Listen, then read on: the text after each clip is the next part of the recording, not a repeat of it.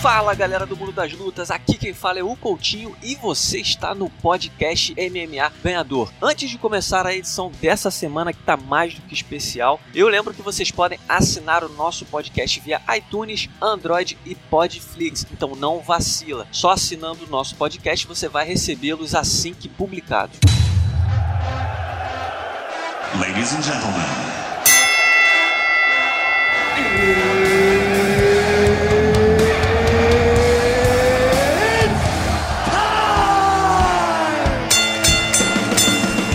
Galera do Mundo das Lutas, o convidado especial dessa semana é o Marcelo Alonso, editor do Portal do Vale Tudo, comentarista do canal Combate e colunista do site oficial do UFC, grande ícone do jornalismo marcial. Marcelo Alonso, seja bem-vindo mais uma vez ao podcast. Prazer todo meu, Coutinho. Poxa, legal estar aqui contigo de novo aí, falando dessa semana quentíssima aí no mundo das lutas.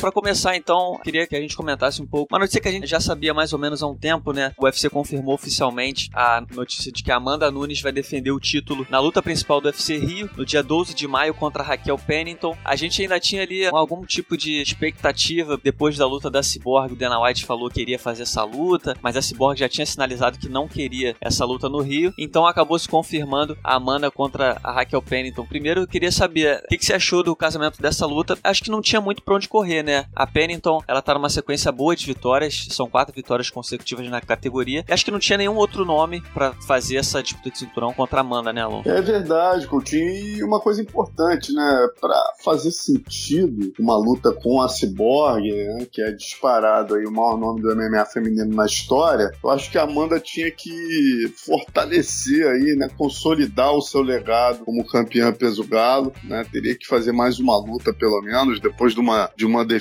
dura contra a Valentina Shevchenko, eu acho que faria sentido ela ter pelo menos mais uma defesa de cinturão antes de enfrentar, de subir de categoria, né, e pegar o maior desafio de sua vida aí, no caso a Chris Borg. Então, havia uma negociação, é, foi engraçado essa luta, na verdade, porque o UFC estava numa negociação muito dura com a Cyborg para trazer essa luta para o Rio, tava praticamente o lado da Amanda queria, o Dana White também queria essa luta no Rio, né? Só que a Chris Cyborg tinha acabado de lutar e tal, então ela tava querendo mais tempo, ela não tava querendo lutar no Rio de Janeiro, né? Aí teve uma grande reviravolta, o Max Holloway se contundiu e a Chris Cyborg passou de vilã a mocinha, né? Porque ela tava, digamos, num certo litígio ali com o UFC, numa queda de braço pra lutar no UFC Rio, ela queria lutar em julho com a Amanda, né? Como seria, ganharia muito mais dinheiro no pay-per-view e acabou salvando o UFC 222, fazendo a luta principal com a, com a Iana, né? Então ela acabou passando de vilã a mocinha da história, né? E no final das contas acabou casando certinho o time e ela conseguindo o que queria, que é seria enfrentar a Amanda no evento em julho ou agosto, né? Então foi, foi realmente o que casou certinho e fazendo justiça também, como eu falei, é importante a Amanda fazer mais uma defesa, né? pegar uma oponente aí como a Raquel Pennington, acho que seria importante para ela consolidar seu legado e já essa luta com a Cris. E acho que até uma boa oportunidade, é, bem nessa linha que você tá falando, de maximizar também a popularidade da Amanda, né? Porque a Cris ela já é consolidada como um ícone do MMA feminino. A Amanda é uma campeã de respeito, tá se tornando dominante aí, mas eu acho que ela ainda não tem uma expressividade que ela pode alcançar, tem totais condições para alcançar. E talvez essa luta no Rio, fazendo uma defesa de título em casa, com um trabalho certo de promoção e tudo mais, de repente ela consiga potencializar ainda mais essa super luta, né? Que tem tudo para ser algo ainda mais histórico. Sem dúvida, né? E é importante, para fazer sentido, né, essa luta com a Cyborg, de certa maneira, é importante que ela tenha uma vitória bem clara da última luta com a Valentina Shevchenko, né? até para facilitar, vamos pensar na vida dos promotores de evento, né? Os caras têm que fazer um marketing para promover a luta. Obviamente, quando você vem de uma vitória cachapante, é muito mais fácil a vida do UFC, né? A campeã dominante, a leoa, que vem de um nocaute impressionante sobre a Raquel Pennington. Agora, se ela vem de uma vitória xoxa sobre a Shevchenko e depois também sobre a, a Raquel Pennington, isso aí falando no quadro mais positivo, que a gente espera, ela vencendo. Realmente dificulta a vida dos promotores, né, na hora de fazerem aí a, a divulgação da luta. A gente espera que ela consiga uma vitória bem clara e eu acho que o jogo casa, ela tem tudo para conseguir isso, mas é, eu vinha falando no último Combate News, né, é importante a gente sempre focar na luta que a gente vai fazer. Se a Amanda Nunes estiver pensando só na Chris Borg, tá arriscado ela estrepar, como a gente viu em dois últimos casos aí, né? A gente viu no UFC 221, o Rock Hold pegou o Yoel Romero, na, muito talvez focado na luta que seria a luta principal do UFC Austrália contra o campeão linear, né? O Whittaker. O Whittaker se machucou, ele aceitou enfrentar o Romero, quer dizer, acabou sendo surpreendido pelo Romero. Aí no UFC subsequente, três semanas depois, tivemos aí o Frank Edgar aceitando lutar com o Ortega, faria a luta principal com o Edgar, com o Max Holloway, o campeão linear. E ah, vou pegar esse garoto para me manter em forma. Se estrepou, foi nocauteado no primeiro round. Então, assim, é importante a gente lembrar esses dois exemplos de UFCs numerados subsequentes que a Amanda esteja muito focada na Raquel Pennington pra não ter uma surpresa aí, né? E deixar passar a luta tão aguardada com a Chris Borg. É, exatamente. Isso acontece muito na MMA, né? A gente sabe que é completamente possível. Agora, Alonso, falando em time, né? É, é curioso, porque a Chris acabou, ela lutou em dezembro, aí lutou agora em fevereiro nesse UFC 222. Não, março, na verdade, né? Foi no dia 3 de março. E a Amanda agora vai lutar no Rio, dia 12 de maio. O timing não tá colaborando muito, né? Porque a Cris quer que a luta aconteça na Semana Internacional da Luta, mas eu duvido que vá acontecer, já que a Amanda vai lutar aqui em maio. Então eu acho que se a gente, se tudo der certo, né? Se a Raquel Pennington não aprontar nenhuma, se a Amanda conseguir manter o título, eu acho que se tudo der certo, é, seria mais uma super luta para aquela de final de ano, como tem sido nos últimos anos o UFC fazendo uma disputa de título feminina em Las Vegas, né? Que acho que 2016 foi a Amanda contra a Honda, no passado foi a Cyborg e a Holly Holm, e eu acho que talvez esse ano pode ser a Amanda contra a Cyborg, né? Ou você acha que teria condição de acontecer em outra data ou alguma outra oportunidade? Cara, eu acho assim, pelo que tem ocorrido ultimamente, não me surpreenderia se fosse em julho, né? Maio, junho, julho, quer dizer, dois meses. A gente tem vários exemplos aí de lutadores que, saindo inteiros da luta, estão priorizando o show, né? Então, por exemplo, o Jeremy Stephens é um exemplo, né? Saiu da luta com Doro Choi, pegou na sequência o Josh Emmett, logo na sequência, e depois pegou o Frank Edge. O cara fez, porra, três lutas em, sei lá, menos de quatro meses. E a gente tem visto isso ocorrer com certa frequência. A Chris Borg pegou a Holy Home em dezembro, estava de férias em janeiro, recebeu a chamado, um mês foi lá e enfrentou a Rihanna, né? Então, quer dizer, eu não me surpreenderia. Eu acho que a questão é a Amanda sair inteira da luta com a Raquel Pennington. Se ela sair inteira, ela vai priorizar o melhor show onde ela possa ganhar mais dinheiro. E eu acho que o melhor show é o de julho, né? Mas isso, obviamente, eu também já ouvi, como você bem disse aí, eu já ouvi o pessoal da Cyborg falando em agosto ou setembro. Quer dizer, tem um UFC numerado praticamente por mês, então elas seriam boas opções aí para qualquer mês aí, se não for julho, agosto, setembro. Eu só acho que não chega até o fim do ano, não. Acho que antes disso essa luta ocorreria.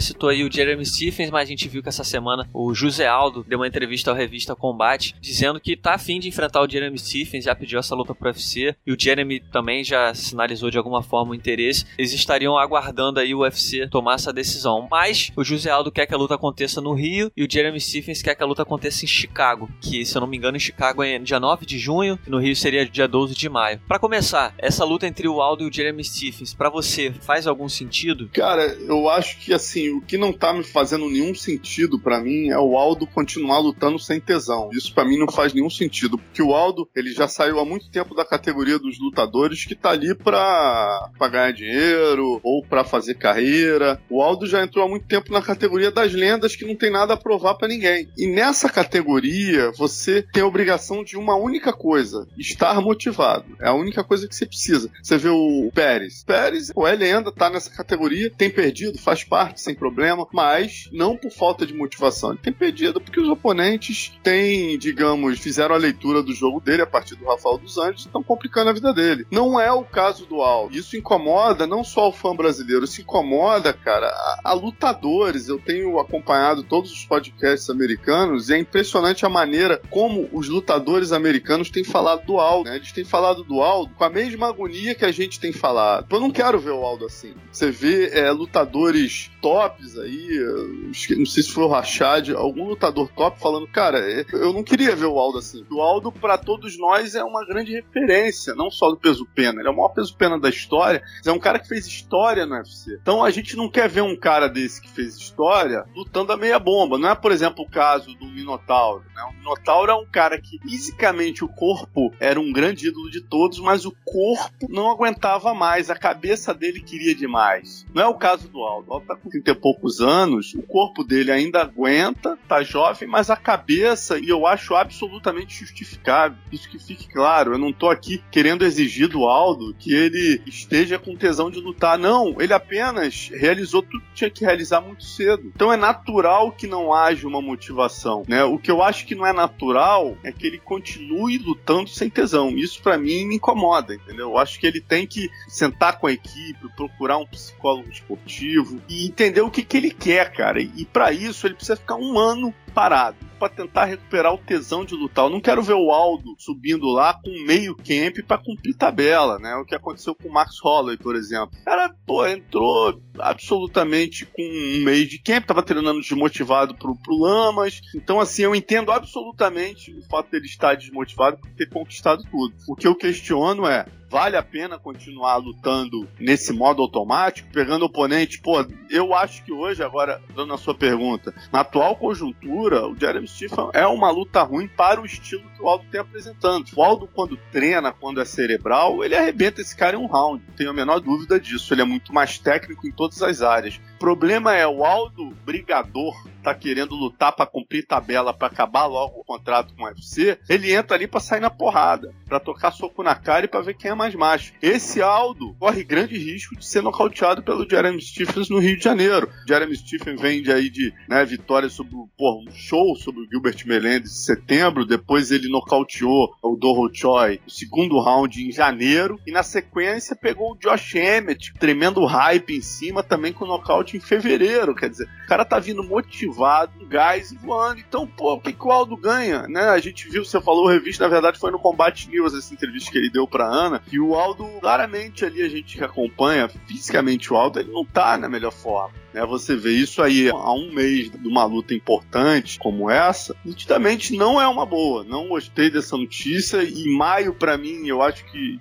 que seria uma, uma grande burrada, seria uma loucura. E, e junho, eu acho que se ele tiver com muita vontade, ele poderia entrar em forma. Mas eu não vejo o Aldo. A única coisa que motiva o Aldo para fazer essa luta é lutar em casa. Você consegue imaginar o Aldo com tesão treinando para ganhar o Jeremy Stephen em Chicago? Eu não consigo, cara. Não faz o menor sentido. Jeremy Stephen, o Aldo pode olhar para trás e falar: Who the fuck is that guy? Entendeu? Porque ele, ele construiu a história. Não faz o menor sentido, com todo respeito respeito ao Jeremy Stephens nesse momento, o Aldo lutar com ele. Agora, Alonso, eu só fico pensando, diante de tudo isso que você levantou aí, será que não tem uma parcela aí daquela coisa? O Aldo já declarou várias vezes, especialmente no final do ano passado, que o novo sonho dele é lutar boxe. Se você chegar para ele e perguntar, Aldo, você tá livre do UFC? Ele diz que amanhã tá lutando boxe. Será que essa coisa de aceitar essas lutas, de pedir esses caras, será que não é o fato dele tá preso? Tipo assim, ele quer lutar boxe, mas o UFC não vai liberar. Então, já que tem que cumprir tabela, vamos fazer fazer dessa forma. Será que não tem um pouco disso também, dele estar tá preso? Porque, ah, não sei, será que ele tem escapatória a ponto de chegar pro UFC e conseguir se liberar? Porque se ele realmente só tiver que cumprir tabela, é difícil ter motivação para isso. Cara, sinceramente, eu não sou psicólogo, por isso que eu acho que os profissionais. Eu vou até fazer o meu próximo artigo do UFC, do blog aqui, é sobre isso, sobre a importância da psicologia no atleta de alto rendimento. É uma área que está sendo negligenciada, absolutamente negligenciada, e está acabando com carreiras. Eu vou dar o exemplo do Barão e do John Jones, dois caras que em 2014 eram apontados como pelo Dana White como maiores pães por pães do mundo e hoje, exatamente por problemas claramente psicológicos, estão aí à beira de terminar suas carreiras de maneira lamentável né? E com certeza em casos distintos. Obviamente, o John Jones é um cara que né, tem um processo autodestrutivo claro, é um cara que, porra, não precisa de nada. Ah, ah, porra, tá usando doping, irmão, ele não precisa de nada daquilo. Se ele usar o que ele usar, o que ele não usar, ele vai ser o mesmo John Jones. Então é, é um processo autodestrutivo impressionante. Aí mexe com droga, ele precisa fazer uma merda para se encalacrar. É, é assustador. E o Barão, o trauma do Dilachó, que é claro, não precisa ser nenhum mestre em psicologia para entender que esse garoto precisa de um tratamento psicológico para terminar a carreira, pelo menos de uma maneira é, que faça sentido para a lenda que ele foi no peso galo. Né? Então a gente tem o Aldo aí, um, um, caso bem parecido na minha cabeça. Parece claro para mim que esse papo de boxe é uma fuga clara. O Aldo não, não tem menor tesão. Eu não vejo o Aldo, a menor possibilidade do Aldo caindo, porra, 10 degraus na escala hierárquica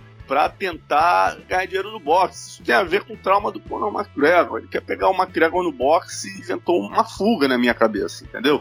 Então, assim, quando ele chegar lá e ver que a vida do boxe é tão dura que ele vai precisar treinar tanto quanto ele treinava no MMA e pô, vai ganhar menos dinheiro e vai tomar talvez mais porrada, talvez ele desmotive também. Então, por isso que é importante sentar, descobrir o problema de verdade. Isso só um psicólogo esportivo pode fazer, entendeu? Esse papo de boxe, de tal, ele, com certeza, entendeu? Quando começarem a aparecer as barreiras, ele vai ver que isso é, na verdade, uma grande fuga. Por isso, para mim, no momento, é claro que o melhor caminho para José Aldo, se ele realmente não quiser enfrentar um psicólogo esportivo, é parar e entender o que está acontecendo, entendeu? Porra, eu quero retomar com tesão o treino, eu quero alguma coisa que me dê fome novamente de conquistar esse cinturão, de treinar com vontade. Então eu vou parar um ano e ficar olhando todo mundo lutar para ficar com tesão. Ou não, já fez mais de muitos milhões aí o Aldo, ele já tem tranquilidade, a independência financeira da filha, o nome dele tá escrito na história, ele não precisa voltar. Se ele chegar à conclusão que realmente ele não tá mais com tesão, que pare. Chegue pro Dana White e fale, Dana, é seguinte, cara, vamos terminar aí minhas lutas no contrato, me dá uns três frangos d'água aí pra eu bater e pra terminar isso aí que eu não quero mais lutar. O Dana, cara, com certeza ele vai respeitar a vontade do Aldo, porque ele sabe que trata-se de uma lenda. E não é bom pro Dana, nem pro UFC, que uma lenda do evento termine a carreira sendo nocauteado qualquer um que tá chegando, entendeu?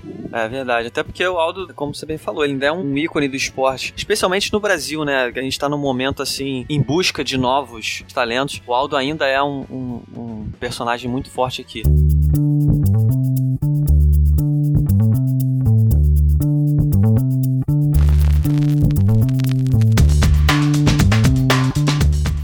Alonso, pra gente ir finalizando o nosso papo, a gente tem nesse sábado o UFC Fight Night direto de Londres, que a gente vai ter o retorno de Fabrício Verdun, vai fazer a luta principal do evento contra o Alexander Volkov. E a primeira pergunta que eu te faço é o seguinte: eu tô com a impressão de que o Verdun nos últimos meses ele tem meio que tá merecendo aquela plaquinha de funcionário do mês, né? Porque no ano passado, em outubro, ele ia enfrentar o Derrick Lewis, Derrick Lewis se machucou e aceitou enfrentar o Walt Harris no dia. Na hora do evento, aceitou trocar de adversário. Aí meses depois, o UFC decidiu tirar o Mark Hunt do UFC Austrália. Verdun foi lá, substituiu e enfrentou Marcin Tibura. E agora ele tá indo para Londres para enfrentar o Volkov, que é um cara que é oitavo colocado no ranking. Então é um top da categoria. Se eu não me engano, ele é o terceiro colocado. Mas tá ali tentando se manter em atividade, fazendo essas lutas que no final das contas, é lógico que é importante para a carreira dele, mas são mais valiosas pro UFC do que pro futuro dele na categoria propriamente dito, né? Porque uma vitória contra o Volkov provavelmente não vai garantir uma chance ao título para ele. Mas eu queria saber a sua impressão em relação a essa postura do Verdun de estar tá em atividade. É mais uma forma de fazer dinheiro, é uma forma de fazer as pazes com a organização, já que ele se envolveu em várias polêmicas, teve a polêmica com Ferguson, foi retirado da transmissão do UFC América Latina, agora já está de volta, mas teve essa polêmica, teve o Colby Covington, enfim. Qual a leitura que você faz dessa nova postura do Verdun de estar tá mais ativo? Eu acho que é um pouquinho de tudo isso que você falou, Coutinho. E o principal, o amadurecimento. Isso aí, para mim, é o reflexo do amadurecimento do Verdun como lutador, como homem, né? E como empresário também ele é um cara que tá começando a entender como a banda toca, né? Ele parou com aquela coisa de, ah, eu sou brasileiro, tô sendo injustiçado aqui, vou fazer pirraça. Não, o cara entendeu, cara, é um evento que ganha dinheiro. Pra eu ter o title shot de novo,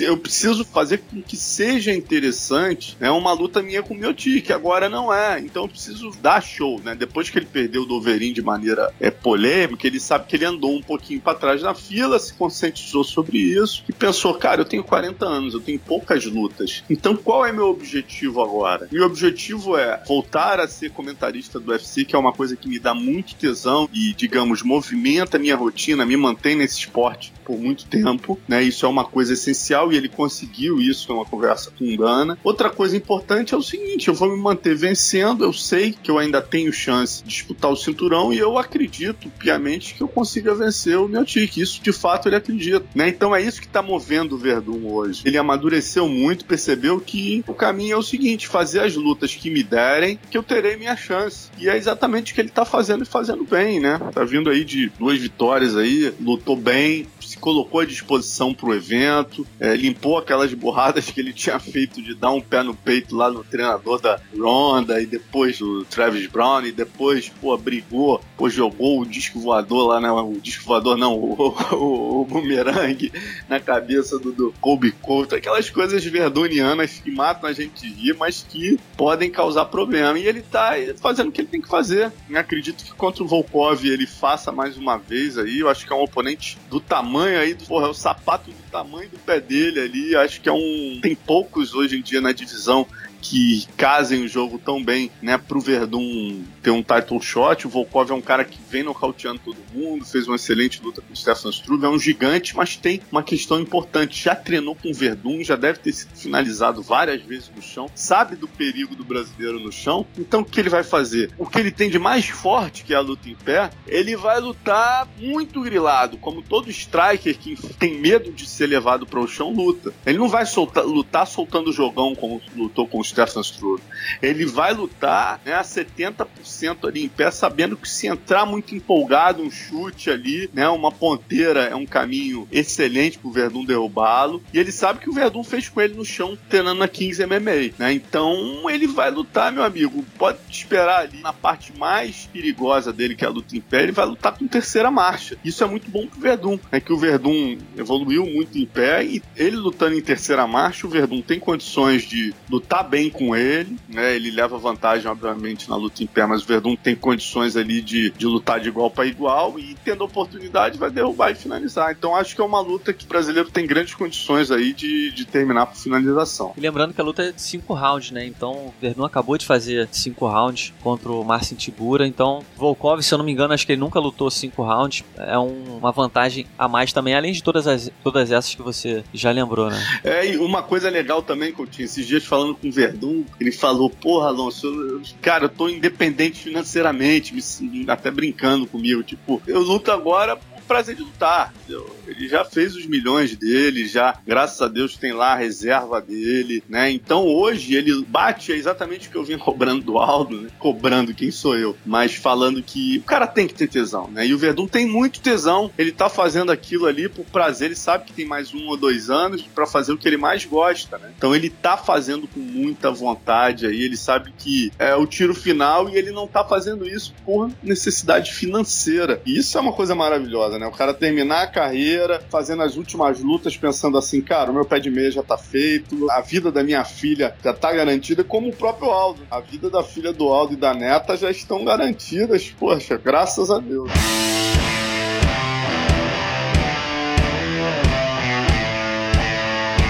Alonso, antes de me despedir de você, lembrando que tem lançamento do livro, né? Por trás do octógono, livro que foi lançado no ano passado, ainda tá em vários lugares pelo Brasil. Conta pra gente onde é que vocês vão estar tá aí nesse fim de semana. É, Coutinho, pô, na verdade, é o lançamento não só do livro, é o lançamento de um novo projeto meu e do Carlão, né? Chamado MMA Debate, onde a gente, a gente teve a oportunidade de lançar os nossos livros no Rio, em São Paulo, né? Tanto eu, por trás do octógono, quanto ele, MMA Além de uma Paixão. E a gente resolveu, a gente percebeu que era interessante a gente fazer isso isso junto. Tinha demanda de fazer em várias capitais e a gente resolveu formatar um produto e é um grande papo com a galera. Então a gente chega nos lugares, a gente bate um papo com a galera com a projeção de slides, marcando a carreira dele, momentos eu e ele juntos no início, que a gente começou praticamente juntos no Japão, né? A primeira luta do Carlão foi minha primeira viagem pro Japão, então a gente, pô, momentos com o Carso, a gente bate um papo com a galera, abre para perguntas e depois a gente assina os livros. A gente vai fazer isso começando por Manaus, nessa quinta-feira, no Amazonas Shopping, a gente vai estar lá a partir das 18 horas e vai ser um tremendo evento que na sequência tem um seminário do Anderson Silva. Então a gente vai fazer esse MMA debate com a galera de Manaus e na sequência ainda vai ter um seminário simplesmente do Anderson Silva, né? Então vai ser bem legal e depois a gente vai abrir nossa ideia para Curitiba, interior de São Paulo, Belém e várias outras capitais. Maravilha, Alonso. Então tá dado o recado, galera de Manaus aí, fica ligada. Eventaço para quem gosta do mundo das lutas. E muito obrigado, Alonso, mais uma vez pela participação. Prazer foi meu, grande abraço na galera aí, sem prazer falar contigo, Coutinho. Então tá aí, esse foi Marcelo Alonso, pioneiro do jornalismo marcial, ícone do jornalismo de MMA, um dos caras que já trabalha com isso, quando a gente ainda nem sonhava que o Vale Tudo na época ia se tornar o hoje conhecido como MMA. Então, sempre um prazer tê-lo aqui no podcast MMA Ganhador. E lembrando que nesse sábado nós teremos o UFC Fight Night direto de Londres com Fabrício Verdun e Alexander Volkov na luta principal. Então, todo mundo ligado no UFC Londres. Para quem não me conhece, eu sou o Coutinho, eu falo sobre o mundo das lutas no ganhador.com e eu volto na semana que vem. Até lá.